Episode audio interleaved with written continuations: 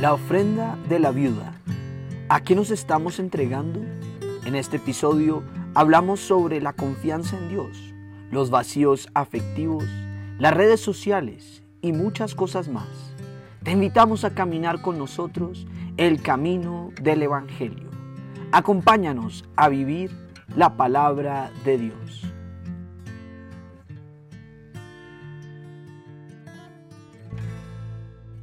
Nombre del Padre, del Hijo y del Espíritu Santo. Amén. Padre Santo, guíanos, danos tu Espíritu para que podamos eh, hablar tu palabra. Jesús, danos tu boca, danos tus ojos para que lo que veamos será lo que tú, sea lo que tú ves y no lo que nosotros vemos. Amén. Esto es Levantando el Velo. Juliana Villegas, María Paula Gallegos y Antonio Torres.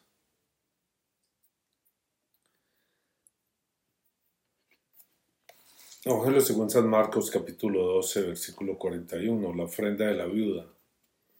Estando Jesús sentado delante del arca de la ofrenda, miraba cómo el pueblo echaba dinero en el arca, y muchos ricos echaban mucho.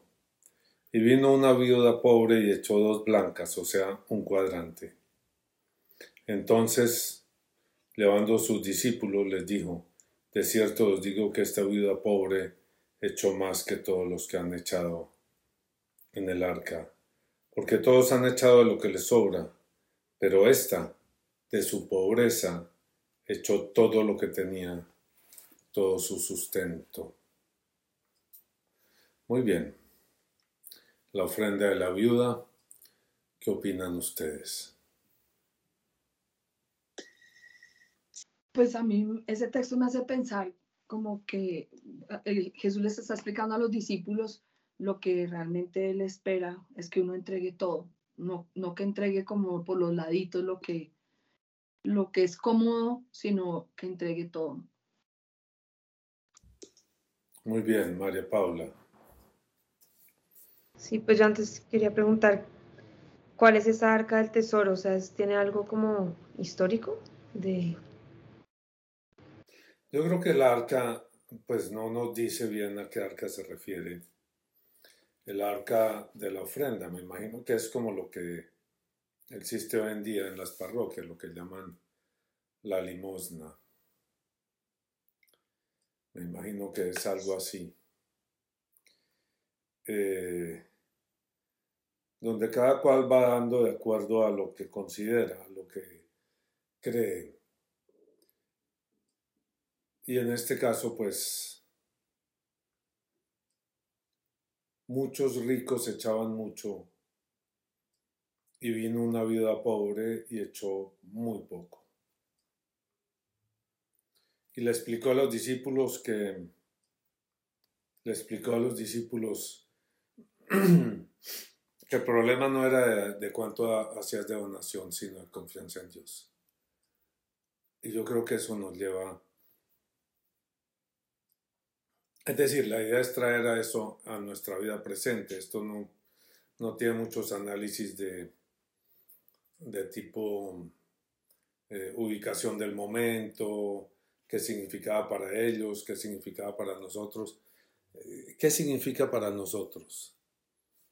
¿Qué nos dice a nosotros? ¿Está realmente hablando del dinero que ponemos, que damos cada domingo en la misa? ¿O de qué está hablando María Paula? Pues yo creo que es más de la vida. O sea, ¿qué tanto yo en serio le estoy entregando todo o tengo como algunas reservas de, de mi vida, de lo que soy? Si le estoy diciendo sí todo o esto, pero esto sí no, o algo así como... Sí, de la confianza en Dios, ¿no? Nos está hablando de la confianza en Dios. De eso nos está hablando. ¿Y qué implica confiar en Dios? ¿En qué áreas de la vida es un riesgo confiar en Dios. Yo creo que nos está hablando de eso, claro, el área económica, el área económica, pero pues tendría uno que echar mucho dinero realmente para afectar su economía. La mayoría de la gente tendría que dar unos dineros que realmente no, no lo afectan. Hablamos en términos generales en, eso del dinero de, de dar como el 10% de lo que de lo que uno gana dar para Dios, bien sea a través de la iglesia o a través de los pobres. La iglesia católica no exige el diezmo, exige una donación o una ofrenda. Eh, pero en principio uno piensa, hombre, debo dar más o menos el 10% de lo que gane. No siempre es muy fácil ese 10%, más que el dinero porque el Señor podría volver a los pobres ricos en un instante. Es lo que están diciendo ustedes, es la confianza en Dios. En el área económica, ¿en qué otra área, María Paula? En el área afectiva. ¿Qué quiere decir confiar en el área afectiva?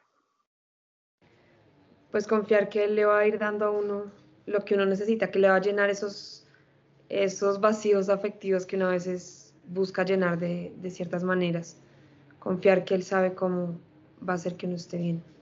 Es, es decir, no salir corriendo a, a, llenar el vacío. Muchas veces el vacío está para que se llene de la forma correcta, es, para, es decir, para que lo llenemos desde el Señor. Y si lo llenamos de otra forma, pues no dejamos el espacio para que el Señor nos pueda llenar, nos pueda hablar. Juliana, ¿qué opinas?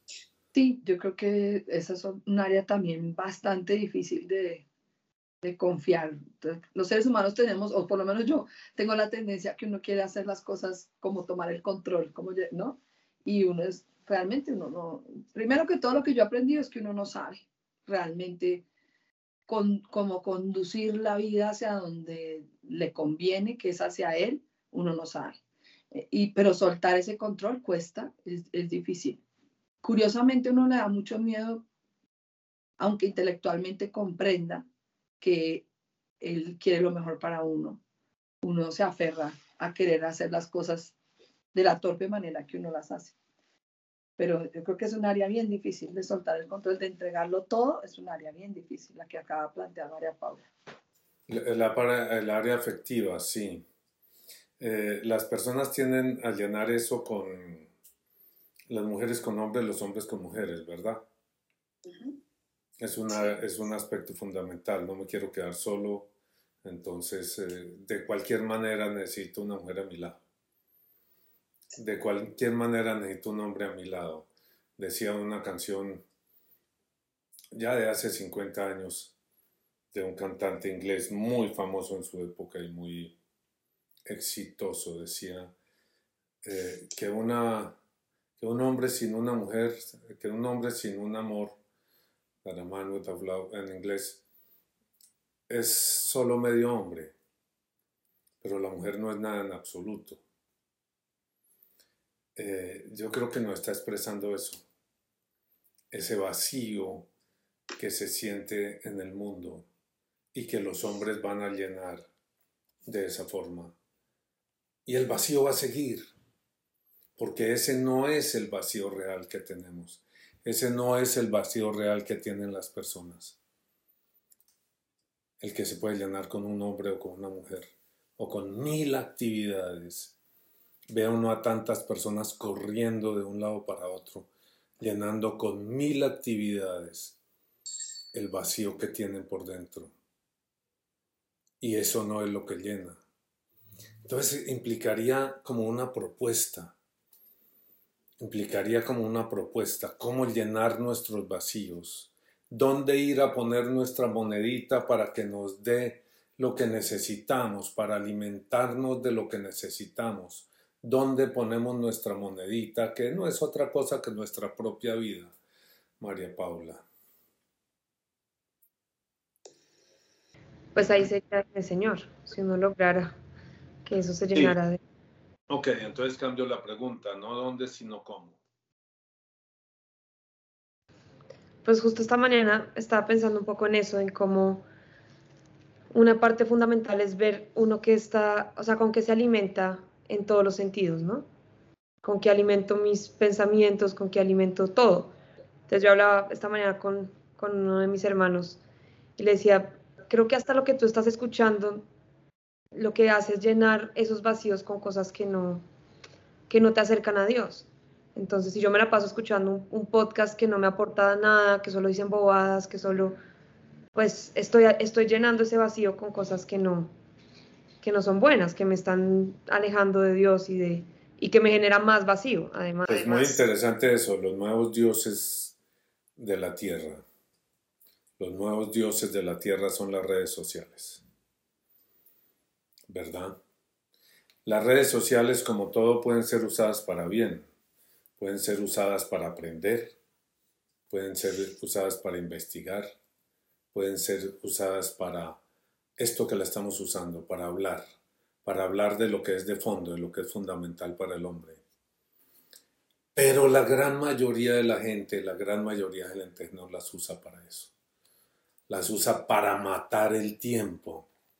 ¿Y qué le pasa al tiempo cuando uno lo mata, Juliana?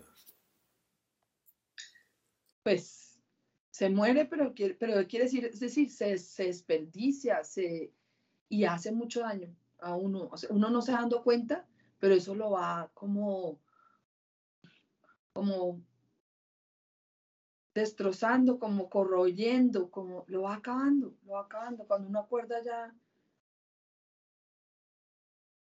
porque además es muy fácil caer en eso. Las redes sociales, las películas, las series, eh, las mil y una formas en que hay de matar el tiempo, y lo llaman así, matar el tiempo de un domingo por la tarde, matar el tiempo del sábado porque me sobra, porque eh, cuando no estoy estudiando voy a matar el tiempo, matar el tiempo con una fiesta, y el tiempo se muere y se queda muerto, y es como, como sí, como un cadáver insepulto que queda dentro de uno y lo va corroyendo. El centro de nuestra vida si queremos resolver las cosas debe ser Jesucristo. Dedíquenle el tiempo a estudiar. Dedíquenle tiempo a orar. Dedíquenle tiempo a llevar la palabra a los demás. Como en una canción que cantamos a veces. ¿Sí? Llevar tu palabra a mis hermanos. Llevar tu palabra a mis hermanos, no solo en un podcast no solo en una predicación, que también tenemos el derecho y el deber de hacerlo. Somos, acuérdense, sacerdotes, profetas y pastores. Llevar la palabra al que tenemos al frente en el almuerzo, en las conversaciones de sobremesa, cuando vamos en el carro con los muchachos, cuando nos reunimos con un amigo o con una amiga no quiere decir que tengamos que hacer como nuestros queridos hermanos protestantes a recitar versículos, no necesariamente, puede ser, pero no necesariamente. Es que el tema central sea lo fundamental de la existencia. Es que el, el tema central, con alegría, con risas, con humor, como sea el encuentro, sea Jesucristo. Jesucristo vino al mundo. No no es que Jesucristo vino al mundo, Jesucristo viene al mundo, Jesucristo está en el mundo, Jesucristo te está llamando a ti, a que te conviertas, a ti, a que cambies tu vida y la cambies en esos aspectos de que hablan Juliana y María Paula. Jesucristo te está llamando a ti hoy, a que des esa moneda que es tu vida, se la des a Él, para que Él empiece a hacer en tu vida lo que Él quiere. Su obra, no la obra tuya. Por eso a este canal no le hemos puesto como un nombre personal, ni lo hemos desarrollado como algo personal. No es el canal mío de Antonio Torres, no es mi canal, como sucede en la mayoría de los canales de YouTube ni es el canal de María Paula, que hoy está muy bonita y podría ser el canal de ella, sin problema. No es el canal de Juliana. Queremos que sea el canal de Dios. Un canal de Jesús, donde podamos levantar el velo y señalar las cosas que están mal y que están bien sobre la tierra. Esto es levantando el velo. Juliana Villegas María Paula Gallegos, Antonio Torres. Palita, invite a lo de la campanita y todas esas cosas. Los invitamos a, que se suscriban al canal, le den like, pongan sus comentarios. Eh, los escuchamos siempre, todos los comentarios los leemos y que lo compartan con sus amigos para que podamos crecer y llevar la palabra a más personas. Gracias. Ya llegamos a 500. Vamos por los mil cuando lleguemos a mil por los dos mil y, etcétera. Aquí estamos para quedarnos. El Señor los bendiga. En nombre del Padre, el Hijo el Espíritu Santo. Amén. Si te gustó el video, dale like, suscríbete y no se te olvide tocar la campanita para no perderte ninguno de nuestros próximos videos. ¡Chao!